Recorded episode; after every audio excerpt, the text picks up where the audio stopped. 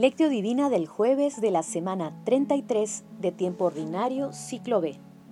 Si al menos tú comprendieras en este día lo que conduce a la paz. Oración inicial.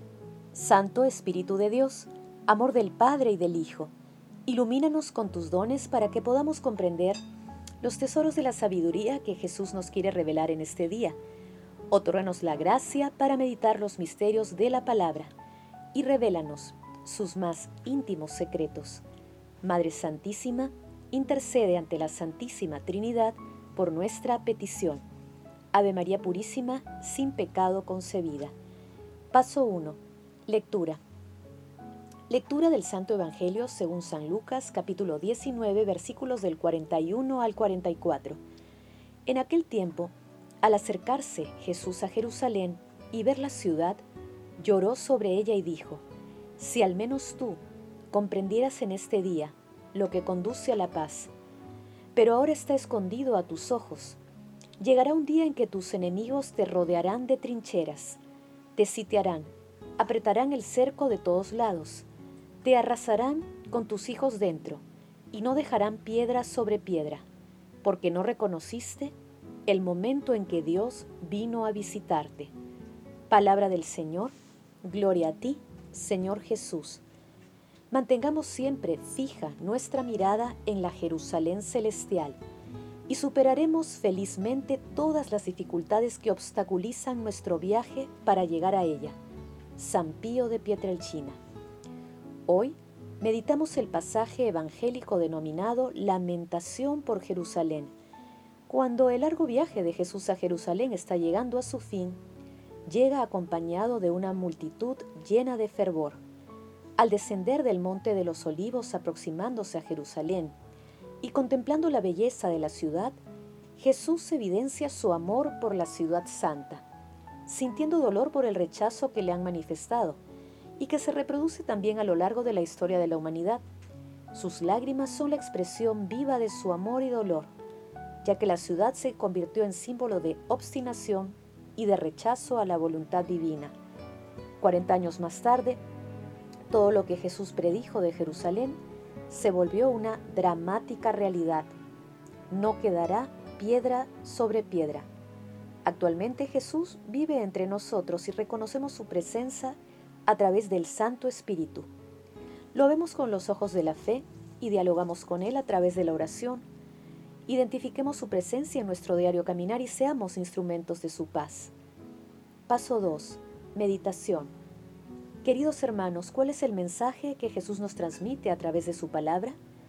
Jerusalén representa a las sociedades del mundo actual, incluso a nosotros mismos, ya que muchas veces buscamos la paz y la felicidad en lugares equivocados, en las frivolidades y seducciones del mundo.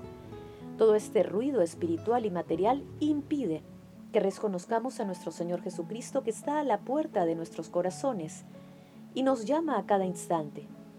Por eso nuestro Señor Jesucristo manifiesta también hoy, si al menos tú comprendieras en este día lo que conduce a la paz, porque no reconociste el momento en que Dios vino a visitarte nosotros somos también la Jerusalén sobre la cual nuestro Señor Jesucristo ha llorado, pero su amor y misericordia es tan grande que no se cansa de esperarnos.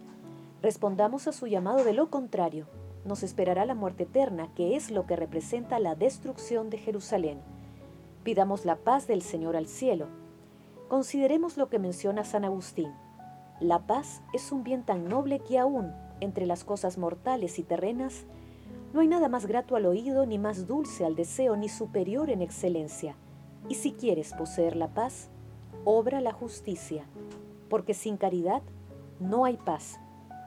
Hermanos, a la luz de la palabra preguntémonos, ¿cómo respondemos al llamado constante de nuestro Señor Jesucristo? ¿Sabemos cuáles son los caminos que conducen a la paz del Señor? ¿Cuál es nuestra actitud frente al futuro que le espera al mundo por la promoción de conductas contrarias al amor de Dios y por los desastres ecológicos que hemos originado. Que las respuestas a estas preguntas nos ayuden a reconocer a nuestro Señor Jesucristo en todo momento, en especial en nuestros hermanos más necesitados, y seamos instrumentos de la paz del Señor. Jesús nos ama. Paso 3. Oración. Amado Jesús, tú que lloraste por la ciudad que te quitó la vida, concédenos llorar por los que sufren para que un día podamos ser plenamente felices al ser consolados por Dios Padre. Hermanos, oremos como San Francisco de Asís. Oh Señor, haz de mí un instrumento de tu paz, que donde haya odio, ponga yo amor, donde haya ofensa, ponga yo perdón, donde haya discordia, ponga yo unión, donde haya duda, ponga yo fe, donde haya error, ponga yo verdad donde haya tristeza, ponga yo alegría. Donde haya tinieblas, ponga yo luz. Oh Maestro, que no me empeñe tanto en ser consolado como en consolar, en ser comprendido como en comprender, en ser amado como en amar, porque dando se recibe, perdonando se es perdonado, y muriendo en ti se resucita a la vida eterna. Amado Jesús, Mira con bondad y misericordia a las almas del purgatorio. Alcánzales la recompensa de la vida eterna en el cielo. Madre Santísima, Madre de la Iglesia, intercede ante la Santísima Trinidad por nuestras peticiones. Amén. Paso 4. Contemplación y acción. Hermanos, contemplemos al Señor a través de un escrito de San Rafael Arnaiz Barón si tú también hubieras comprendido en este día el mensaje de paz. Me asomé a una ventana. Empezaba a salir el sol. Una paz muy grande reinaba en la naturaleza. Todo empezaba a despertar, la tierra, el cielo, los pájaros. Todo poco a poco. Despertaba dulcemente al mandato de Dios. Todo obedecía a sus divinas leyes sin quejas y sin sobresaltos. Mansamente, dulcemente, tanto la luz como las tinieblas. Tanto el cielo azul como la tierra, dura cubierta del rocío del amanecer. Qué bueno es Dios, pensé. En todo hay paz menos en el corazón humano. Y suavemente, dulcemente, también Dios me enseñó por medio de esta dulce y tranquila madrugada a obedecer. Una paz muy grande llenó mi alma. Pensé que solo Dios es bueno que todo por Él está ordenado. ¿Qué me importa lo que hagan y digan los hombres? Para mí no debe haber en el mundo más que una cosa, Dios. Dios que lo va ordenando todo para mi bien. Dios que hace salir cada mañana el sol, que deshace la escarcha, que hace cantar a los pájaros y va cambiando en mil suaves colores las nubes del cielo. Dios que me ofrece un rincón en la tierra para orar que me da un rincón donde poder esperar lo que espero.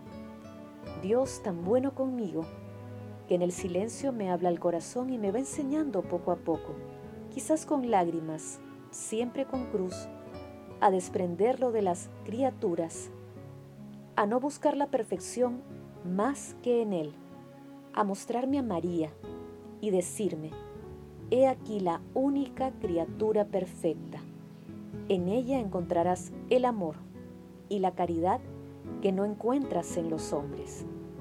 Queridos hermanos, hagamos el propósito de no retrasar más nuestra adhesión plena a nuestro Señor Jesucristo, pidiendo al cielo ser instrumentos de la paz divina que otorga la Santísima Trinidad.